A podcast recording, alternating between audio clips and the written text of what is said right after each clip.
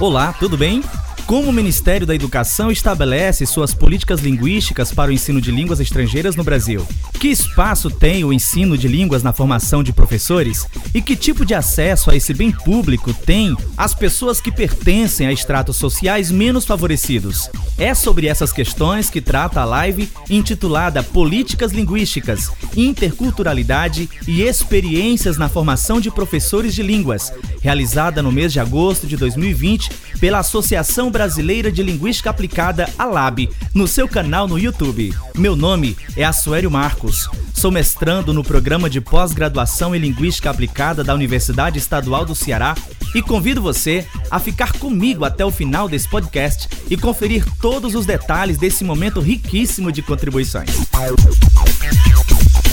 A live, moderada pela professora Tânia Romero, é interpretada para Libras por Alexandre Silva, Juan e Eberson Sarmento, sob o apoio técnico das professoras Glenda e Branca, teve duas palestras muito importantes. A primeira é apresentada pela professora Lilian Lattes dos Santos e é intitulada Território e Identidade Linguística de Professores de Espanhol na Amazônia, repensando a educação linguística a partir dos estudos decoloniais. A segunda é apresentada pela professora Ivanete da Hora Sampaio, que teve como título Ensinar Alemão numa proposta decolonial, escrevivências de uma professora negra. Lilian Lattes dos Santos é docente na Universidade Estadual do Amapá e doutoranda no Programa de Língua e Cultura da Universidade Federal da Bahia, onde desenvolve uma importante pesquisa sobre formação de professores de línguas estrangeiras na região da Amazônia, com destaque ao estado do Amapá. Depois de cumprimentar a todos, Lilian Lattes apresenta a problemática em torno de sua fala relacionada a fronteiras linguísticas e culturas que dialogam linguisticamente com a sociedade amapaense. Quando fala em fronteiras, ela toma como base não apenas os limites territoriais geográficos, mas em uma perspectiva de cultura, de relações entre grupos e comunidades, de identidades, de trabalho, de trocas materiais, de questões espirituais, de crenças, valores e ideologias linguísticas, ao que ela chamou de territórios colonizados em contato. Isso, sem dúvidas, dificulta sabermos onde termina um território de fato e onde inicia-se outro. Assim, a professora apresenta um território onde a língua oficial é a língua portuguesa, mas também é marcado pelas suas proximidades com a língua francesa, falada pela vizinha Guiana Francesa, pela língua espanhola nos países vizinhos da América do Sul, a língua neerlandesa falada no Suriname, pela língua inglesa, tendo em vista ser uma língua global e ser oficial na BNCC, além de línguas locais como as línguas indígenas e a de descendências afronegras.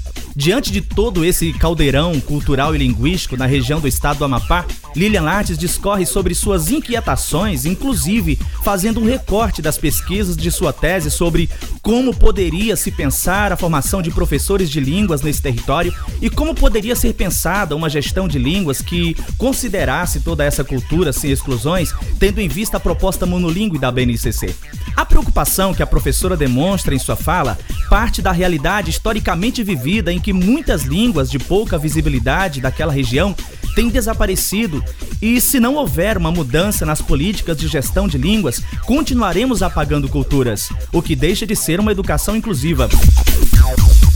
Com inquietações semelhantes a essas, em um segundo momento da live, temos o posicionamento de Ivanete da Hora Sampaio. Essa fantástica pesquisadora também é doutoranda no programa de Língua e Cultura da Universidade Federal da Bahia, onde desenvolve relevantes pesquisas voltadas aos desafios do ensino de alemão naquele estado. Após seus cumprimentos e um generoso elogio à Lab, Ivanete da Hora Sampaio situa seu lugar de fala como pesquisadora baiana, negra, que se identifica com diversas identidades pessoais e profissionais e que teve a oportunidade de conhecer e fazer parte da cultura alemã durante 10 anos que morou na Alemanha. Para nortear sua fala sobre decolonialidade e interculturalidade, a professora se apropria da expressão escrevivências, pois, para ela, é um termo que a representa, tendo em vista o diálogo entre diferentes culturas que teve acesso, o que ampliou seu olhar para diferentes epistemologias. Apesar de ter domínio sobre outras línguas, a língua alemã começou a fazer parte da vida de Ivanete desde o período de sua graduação no Goethe Institute, em Salvador. Lugar onde passou a ser professora ao voltar da Alemanha e onde começou a despertar-se para um fenômeno que a encaminharia para o centro de pesquisas da Universidade Federal, no caso, a ausência de professores e alunos negros na sala de aula de língua alemã, tanto no Goethe como no Instituto de Letras da Universidade Federal, onde passou a atuar como docente. Além disso, a professora Ivanete também passou a observar que tanto o material didático utilizado no curso de línguas daquele ambiente universitário, como o próprio programa Ciências Sem Fronteiras, que o financiava, distanciavam a língua alemã da cultura do país. Como se fosse possível separar língua e cultura, ou como se fosse suficiente para o aluno aprender apenas mais um código linguístico. Para termos noção, a professora alega que não havia sequer material didático suficiente para a realização de seu trabalho, restando-lhe apenas a tarefa de improvisá-lo, tendo em vista o pouco tempo que dispunha.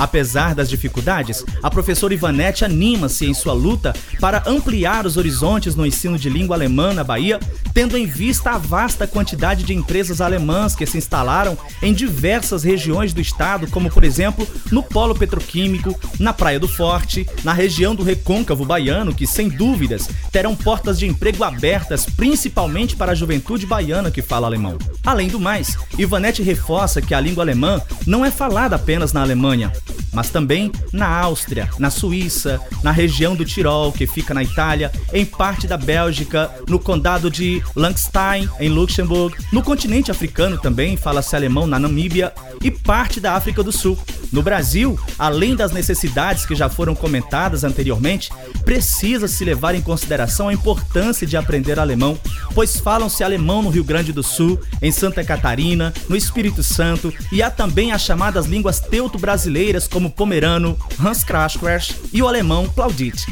Assim, Ivanete termina sua fala lamentando a escassez de pesquisas sobre o aspecto decolonial e intercultural no ensino de línguas no cenário acadêmico brasileiro, mas exulta ao lembrar de pesquisas que trouxeram à tona culturas que estavam se perdendo, como a da doutora Ana Célia da Silva, que desenvolveu importantes pesquisas nessa área, e da doutora Wanda Machado, em seu projeto político-pedagógico Ireaiô, na Escola Eugênio Ana dos Santos e no terreiro Ileaxé Opó Afonjá. Além disso, cita uma relação de diversas outras pesquisas já disponíveis no Brasil concernentes a outras línguas mais popularizadas como inglês, espanhol, francês, apesar de lamentar as exclusões de inúmeras línguas teuto-brasileiras ou línguas de pretos ou de indígenas. A fala de Ivanete é concluída com uma linda declamação da poesia Maiaim, blues em preto e branco, em alemão e depois em português. Após as excelentes falas de Lilian Lattes e Ivanete da hora, a live é retomada pela professora moderadora Tânia Romero, que dá início à exposição das perguntas que surgiram no chat durante a apresentação, seguidas das respostas das professoras que brilhantemente mostraram ao Brasil uma nova perspectiva situada intercultural, decolonial de gestão de línguas e formação de professores. E então, por hoje é só. Se você desejar ver na íntegra as palestras dessas pesquisadoras, vá ao canal da Lab no YouTube e procure a live intitulada Políticas Linguísticas, Interculturalidade e Experiências na Formação de Professores de Língua. Além dessa, o canal dispõe de dezenas de outras lives com temas altamente relevantes para o estudo em linguística aplicada e demais áreas das ciências humanas. Aproveitando a sua passagem pelo canal, contribua, inscrevendo-se e dando seu like nos vídeos. Dessa forma, tanto você estará contribuindo com o canal, como estará sendo informado sobre todas as novidades desse campo de pesquisa todas as vezes que um vídeo novo for lançado. E eu me despeço aqui, um forte abraço e a gente se encontra no próximo podcast.